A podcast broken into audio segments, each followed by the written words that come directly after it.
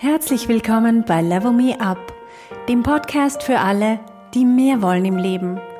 Mehr berufliche Erfüllung, mehr Erfolg, bessere Beziehungen und mehr persönliches Wachstum. Mein Name ist Verena Chudi und ich teile hier meine Erkenntnisse und Erfahrungen als Manager, Working Mom und Coach. Wenn dir mein Podcast gefällt, dann gib ihm doch 5 Sterne. Das wird anderen helfen, ihn leichter zu finden.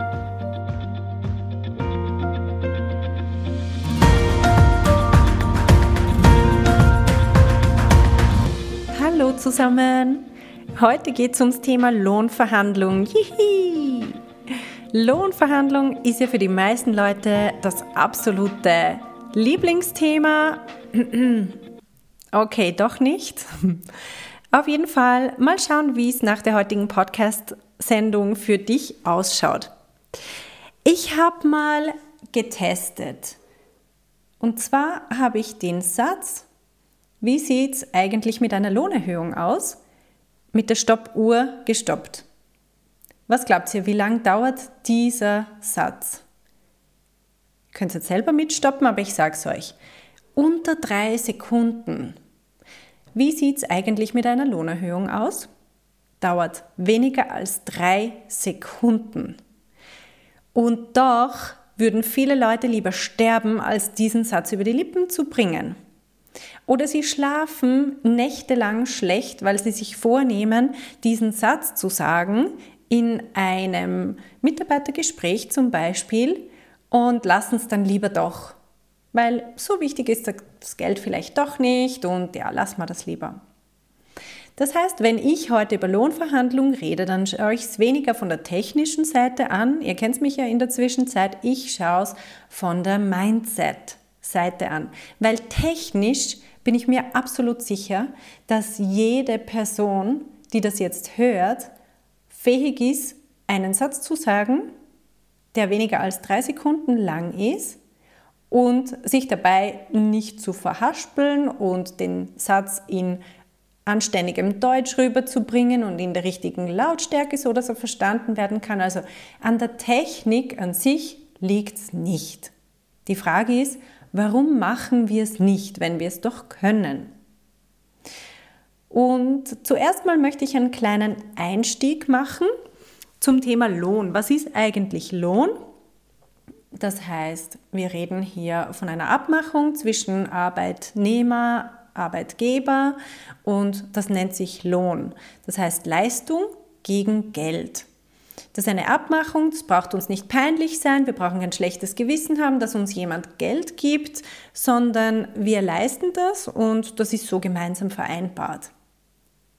Jetzt, wenn wir ja von einer Lohnerhöhung reden, dann müssen wir uns mal bewusst sein, was bringt denn eigentlich diesen Mehrwert? Wir möchten mehr Geld. Das heißt, wir müssen auch irgendwie nachweisen, dass wir mehr Leistung erbringen als das, worüber wir uns ursprünglich geeinigt haben.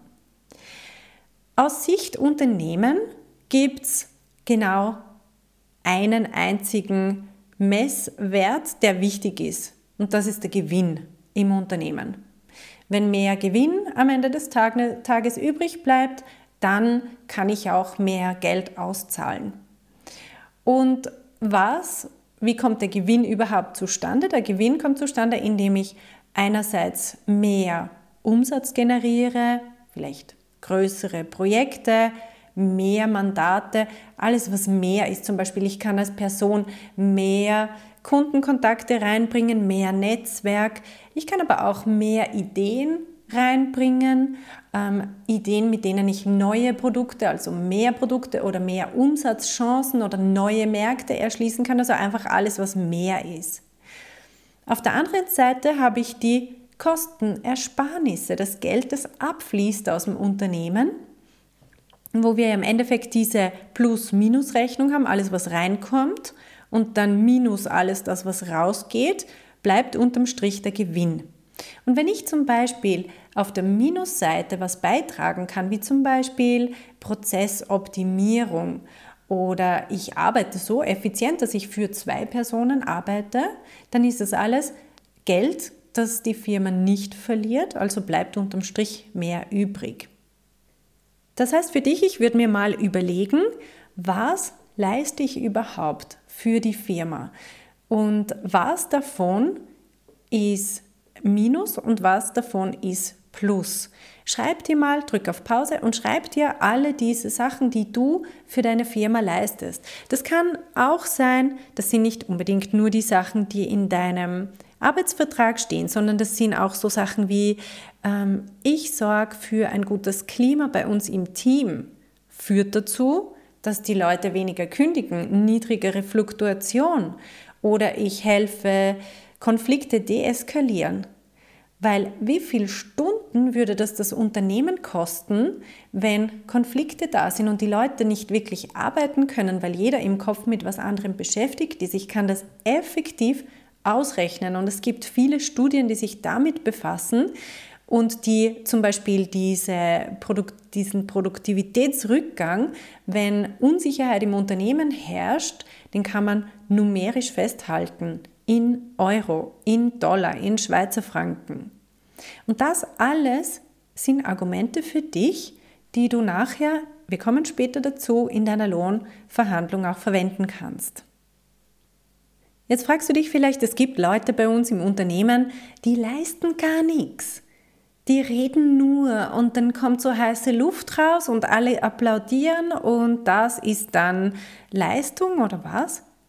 Ja, Überleg dir mal aus Sicht des Unternehmens, offenbar braucht das Unternehmen so eine Person. Offenbar wird die gebraucht. Ob du das jetzt gut findest oder nicht, das sei dahingestellt, aber offenbar braucht es diese Person und offenbar braucht es auch so eine Rolle. Und wenn du so eine Rolle auch ausfüllst, weil du zum Beispiel ähm, auch gut präsentieren kannst, weil man dich zum Kunden schicken kann und weil du vielleicht eine professionellere Präsentation halten kannst als viele andere bei dir im Unternehmen, dann hast du es gerade. Dann hast du wieder einen solchen Punkt, wo du ein Mehrwert bist fürs Unternehmen. Du kannst dich auch selber mal fragen, was ist der Unterschied zwischen mir und einer wildfremden Person? Angenommen, du würdest jetzt gerade ähm, rausgehen aus dem Büro und sie müssten für deinen Ersatz eine wildfremde Person von der Straße nehmen, würden diese Person an deinen Schreibtisch setzen und jetzt müsste die Person alles das, was du heute ausfüllst, alles das, was du heute machst und was du bedeutest für das Unternehmen und für das Team, alles das müsste die Person lernen auszufüllen. Schreib mal alles auf, was dir in den Sinn kommt. Also reden wir über den Mindset. Was ist eigentlich die Schwierigkeit? Wenn ich weiß, wie es geht und ich kann es rein technisch auch, warum mache ich es dann nicht? Und zwar kommen da unsere unbewussten Gedanken jetzt wieder zum Tragen, die uns ein Bein stellen. Wenn wir uns was vornehmen, aber dann irgendwie doch nicht machen, dann sind da irgendwelche unbewussten Blockaden und die schauen wir uns jetzt mal näher an. Im Zusammenhang mit dem Lohn ist das sehr oft zum Beispiel Scham, über Geld zu reden. Es ist uns peinlich, über Geld zu reden. Oder wir haben Mitleid mit dem Gegenüber. Wir denken sofort, der oder die, die Firma kann sich das ja gar nicht leisten. Es ist gerade eine schwierige Situation in unserer Branche, schwieriges Marktumfeld. Das Gegenüber tut uns gerade leid, noch bevor wir überhaupt unseren Wunsch ausgesprochen haben. Ein ganz, ganz wichtiger oder sehr häufiger Punkt ist auch die Angst vor Ablehnung. Wir glauben, wenn wir was für uns verlangen, dann mögen uns die anderen nicht mehr. Dann halten sie uns für geldgierig oder für egoistisch und so weiter. Das heißt, eigentlich steckt da wieder drinnen die Angst davor, ausgestoßen zu werden und die Angst vor Ablehnung. Das drückt sich dann auch aus in der Sorge, was die anderen wohl über mich denken und ganz viel Sorgen, die wir haben, was alles daneben gehen könnte. Und wir kommen dann oft einfach zu dem Schluss, dass wir sagen, weißt was, das Geld ist mir gar nicht so wichtig, mir ist doch viel wichtiger die Stimmung im Team und ich fühle mich sehr wohl in der Firma, also komm. Nächstes Jahr ist auch wieder ein Jahr, aber für dieses Jahr, naja. Es sind also nur Gedanken und Gefühle, die wir haben. Und wir können auf zwei Arten damit umgehen.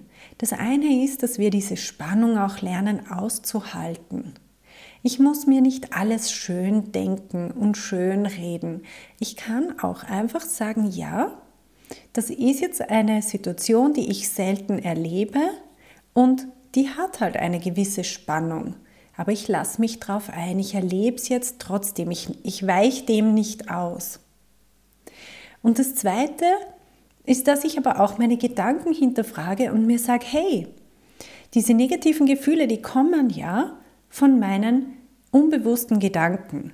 Das heißt, ich kann auch mal schauen, was habe ich denn für Gedanken über Geld und was ich gehört, wie viel man haben darf, was man für sich selber möchten darf, was man für sich selber fordern darf. Oder auch, was ist mit meiner Angst vor Ablehnung? Warum ist mir denn so, so wichtig, dass mich die anderen nicht ablehnen? Da ist oft irgendwas da, wo ich einfach zu viel Anerkennung von außen nötig habe, wo ich abhängig bin von dem, was andere über mich sagen oder denken. Ich kann mir dann überlegen, wie kann ich diese Anerkennung, die ich selber brauche, in mir selber produzieren.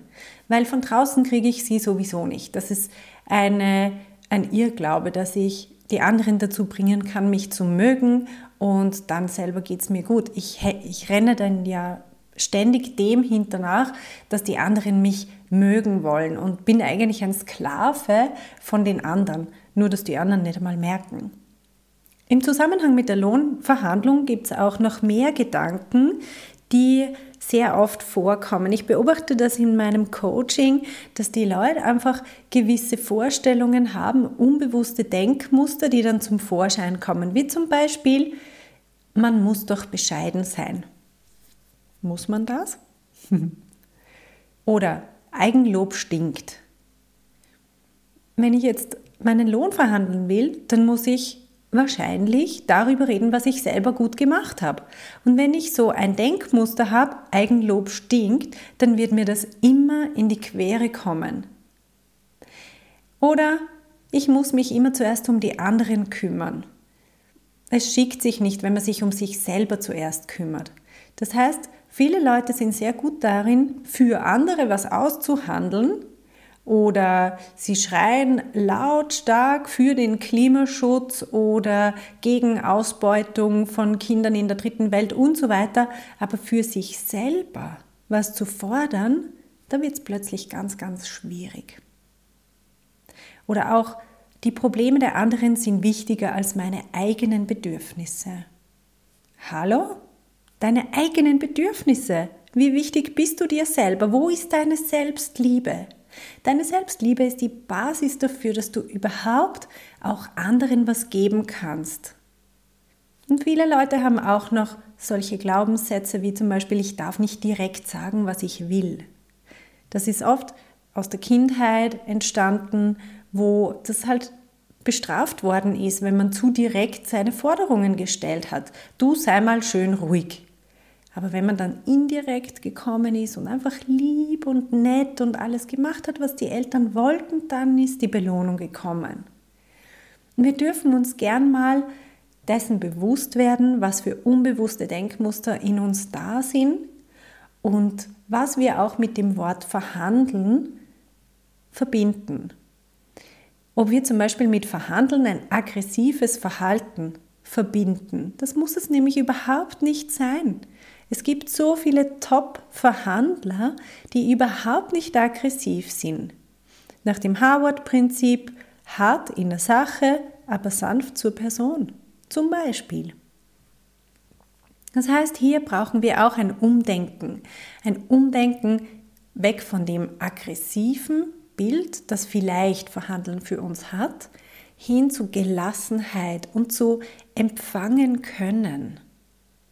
Wenn wir in uns selber ruhen und in uns zentriert sind, dann sind wir gelassen. Und dann haben wir diese Ausstrahlung, dass auch das Gute zu uns kommen kann. Aber die Basis dafür ist, dass wir einen liebevollen Umgang mit uns selber pflegen. Das heißt, mach dir mal bewusst, was bin ich mir wert? Das ist dein Selbstbild. Wie viel Aufmerksamkeit bin ich wert? Wie viel Anerkennung, wie viel Respekt bin ich wert? Und auch, wie viel Geld bin ich wert? Zum Beispiel, wenn du dich dabei ertappst, dass du Komplimente immer zurückweist und sagst, ach, komm jetzt. Oder wenn du ein Geschenk bekommst, hm, das wäre doch gar nicht nötig gewesen. Ja, wie willst du dann offen sein, auch mehr Lohn zu empfangen? Das heißt, der erste Schritt für mich ist, dass wir uns bewusst machen, was verbinden wir innerlich mit diesem Gespräch, vor dem uns so graut. Was was für Gedanken kommen auf? Nimm dir mal dein Notizbuch und schreib mal alles auf, was für Gedanken dir in den Sinn kommen, wenn du über deine eigene Lohnverhandlung nachdenkst. Und dann wähl bewusst Gedanken, die dich dabei unterstützen. Ne, wähl Gedanken, bei denen du dich selber wertvoll fühlst. Ich habe mich gerade letztens wieder mit einer Runde von Leuten unterhalten, die alle in einer Position sind, wo sie Personen einstellen. Das heißt, sie haben immer wieder Recruiting-Prozesse und Vorstellungsgespräche und es war ein einziges Gejammere, weil alle sagen, wir finden keine guten Leute. Wir finden nicht mal schlechte Leute, war teilweise die Aussage. Einer hat gesagt, er hat eine Stelle international ausgeschrieben. Das heißt, in sämtlichen deutschsprachigen Ländern plus Holland, in der Hoffnung, dass die Deutsch können oder es zumindest relativ leicht lernen. Das heißt, er wird wirklich sogar diesen Kompromiss eingehen und sagen, ich nehme jemanden, der nicht einmal richtig gut Deutsch kann, aber immer noch haben sie irgendwie vielleicht zwei Bewerbungen für diese Stelle bekommen. Das heißt, wenn du jetzt in eine Gehaltsverhandlung reingehst und dir vorstellst, mein Gott, ich kann so froh sein, dass ich überhaupt diesen Job habe und jetzt habe ich ja sogar ähm, ein Kind bekommen und sechs Monate lang gefehlt, jetzt kann ich doch nicht noch mehr Lohn fordern. Ja, dann wird es natürlich schwierig, weil du selber nicht davon überzeugt bist. Wir können nur andere überzeugen, wenn wir selber davon überzeugt sind. Das heißt, such dir Gedanken, die dich selber auch davon überzeugen, dass du das Geld wert bist. So wie ganz am Anfang, wo wir geschaut haben, welchen Mehrwert bietest du für dein Unternehmen.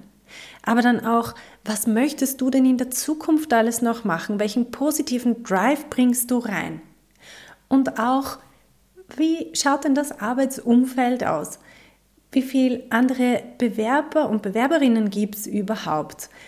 Und wenn du dir bewusst machst, wie schwierig es ist, heutzutage noch jemanden zu finden, der halbwegs schmerzfrei gerade auslaufen kann, und ich kann selber nur bestätigen, dass es so ist. Ich habe jahrelang Leute gesucht und in den seltensten Fällen jemand Perfektes gefunden. Man nimmt halt dann die Person, wo man sich noch am ehesten vorstellen kann, dass sich die dorthin entwickelt, wo man sie haben möchte.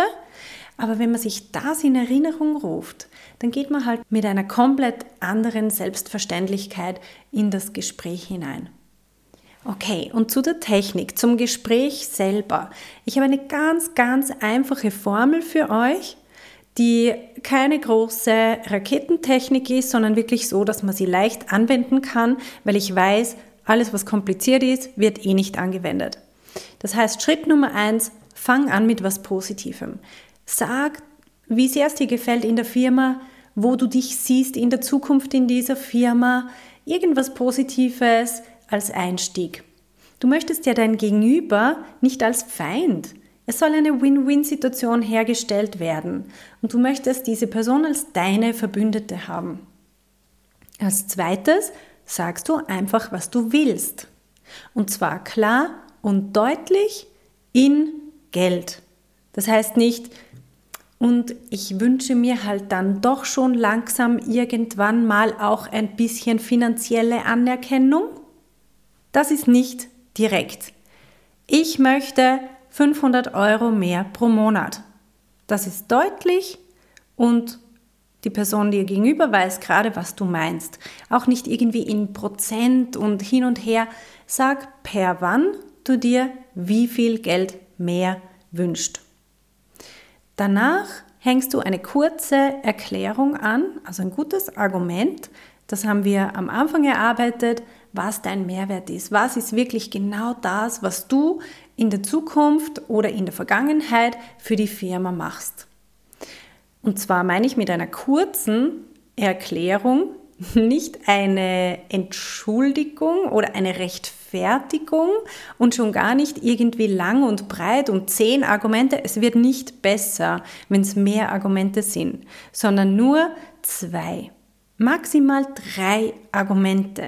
Mehr kann sich dein Gegenüber nicht merken und auch möchte die Person dir gegenüber ja auch wieder selber was sagen. Es soll ja nicht ein Monolog werden und du redest die andere Person in Grund und Boden und dich selber um Kopf und Kragen. Und als nächstes musst du dich darauf gefasst machen, dass ein Nein kommt.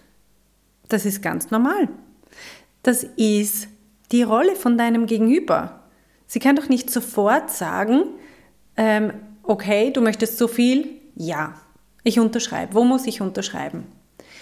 Das heißt, rechne doch damit, dass zuerst mal ein Nein kommt oder ein hm, vielleicht oder irgendwelche Gegenargumente. Und was du dann machen kannst, ist, du hörst dir das an, wie zum Beispiel, ah, du weißt, es ist schwierig in der aktuellen Marktlage, bla bla bla. Dann hörst du dir das an, dann wiederholst du ganz kurz in deinen eigenen Worten, mhm, ja, ich weiß, schwierige Marktlage und ich möchte 500 Euro mehr pro Monat. Weil, und dann bringst du wieder eines deiner Argumente. Das heißt, das Muster, ich schlüssel das nochmal auf, ist folgendermaßen. Du wiederholst, was die Person gesagt hat, kurz in deinen eigenen Worten.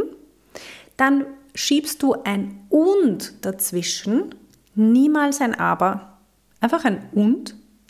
Und dann wiederholst du deinen Wunsch kurz und knackig in einem neutralen Tonfall und dann hängst du nochmal ein kurzes Argument hinten dran.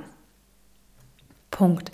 Und dann ist dein Gegenüber wieder an der Reihe. Dann bringt dein Gegenüber wieder ein Gegenargument und du machst wieder genau das gleiche Muster. Du wiederholst kurz in deinen eigenen Worten, was du gehört hast, hängst ein Und dazwischen und sagst, was du möchtest, kurzes Argument dahinter und fertig.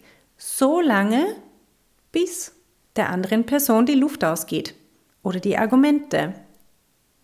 Und irgendwann wird es vielleicht lustig.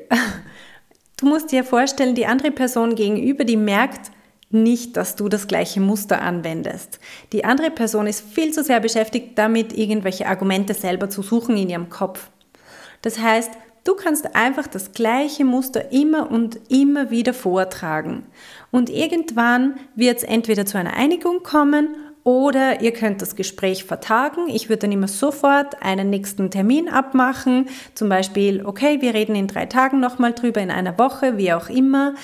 Ähm, man muss das vielleicht mit noch einmal einer vorgesetzten Person abklären. Wie auch immer, komplett neutral bleiben. Ich würde mir einfach sofort das Datum notieren und eine Kalendereinladung schicken für die beiden Personen, die halt dann betroffen sind oder drei Personen, wie viele es dann sind. Und das nächste Mal wieder genau das Gleiche machen. Einfach beharrlich bleiben. So viele, mit denen ich gesprochen habe im Coaching, kommen aus einer Verhandlung total niedergeschmettert zurück, weil sie ein Nein bekommen haben. Und das soll nicht passieren. Rechne damit. Bei einem Nein fängt die Verhandlung erst an. Vorher wäre es ja keine Verhandlung. Okay, das ist es, was ich euch heute mitgeben möchte. Ich fasse es nochmal kurz zusammen. Es gibt beim Verhandeln vier Grundfehler. Der erste ist, nicht wissen, was ich überhaupt will. Der zweite ist, dass ich es nicht sage oder nur indirekt sage. Das dritte ist, dass ich selbst nicht davon überzeugt bin. Und der vierte Fehler ist, bei Widerstand gebe ich sofort auf. Das sind also die vier Fehler, die wir vermeiden müssen. Aber was können wir stattdessen machen? Wir können uns gut vorbereiten indem wir uns die Argumente, warum wir mehr wollen, rausschreiben und auch gut vorbereiten im Sinne von ganz klar überlegen, was ich wirklich möchte. Das Zweite, was wir unbedingt machen sollten, ist unseren Mindset selber steuern. Was sind meine unbewussten Gedanken über diese Situation? Und so lange tweaken und neue Gedanken finden, bis ich mich wirklich wohlfühle und bis ich wirklich selber dran glauben kann, was ich da möchte. Drittens, klar und direkt sagen, was ich möchte. Und viertens, bei Widerstand nicht aufgeben. So, das war jetzt meine einfache Formel für Lohnverhandlungen. Ich drücke euch die Daumen, wenn es bei euch das nächste Mal dran ist mit der Lohnverhandlung. Wir sehen uns nächste Woche. Hey, wenn du eine junge Frau bist, die sich beruflich und persönlich weiterentwickeln möchte, dann melde dich an für mein Mentoring-Programm. Es dauert ein Jahr und beinhaltet viele Live-Coaching-Sessions mit mir. Du findest alle Infos unter verenachudi.com slash mentoring. Ich freue mich auf dich.